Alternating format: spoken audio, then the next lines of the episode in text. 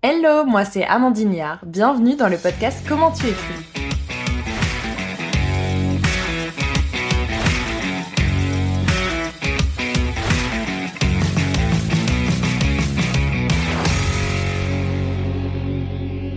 Les invités que j'accueille à mon micro, tous passionnants, ont un point commun.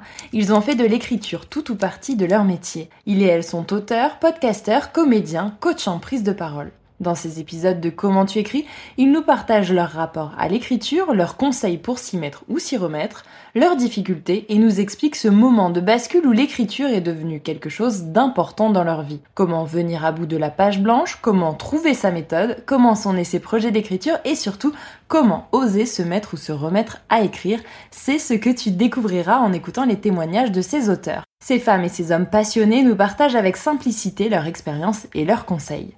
Avant d'être des auteurs, ce sont avant tout des humains comme toi et moi. Ils sont déterminés et travailleurs, si ce n'est acharnés pour certains d'entre eux.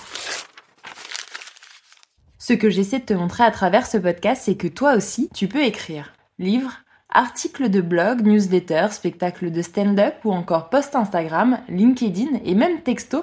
L'écriture est partout. Elle nous accompagne déjà dans notre quotidien j'avais à cœur de te partager les témoignages de mes invités, leurs conseils, leur expertise et leur bienveillance. Et on ne va pas se mentir, ce podcast c'est aussi une aventure pour moi, une façon de me remettre en mouvement concernant l'écriture. Si tu dois savoir deux trois trucs sur moi à ce sujet, je te dirais que je tiens un carnet intime depuis mes 8 ans, que j'ai publié mes premiers articles dans le Bondi Blog à mes 15 ans, que j'ai écrit pour des journaux locaux en radio et qu'aujourd'hui j'écris toujours dans mon activité professionnelle. Ça peut être des articles, des scripts de podcasts ou de vidéos ou encore pour préparer mes interviews.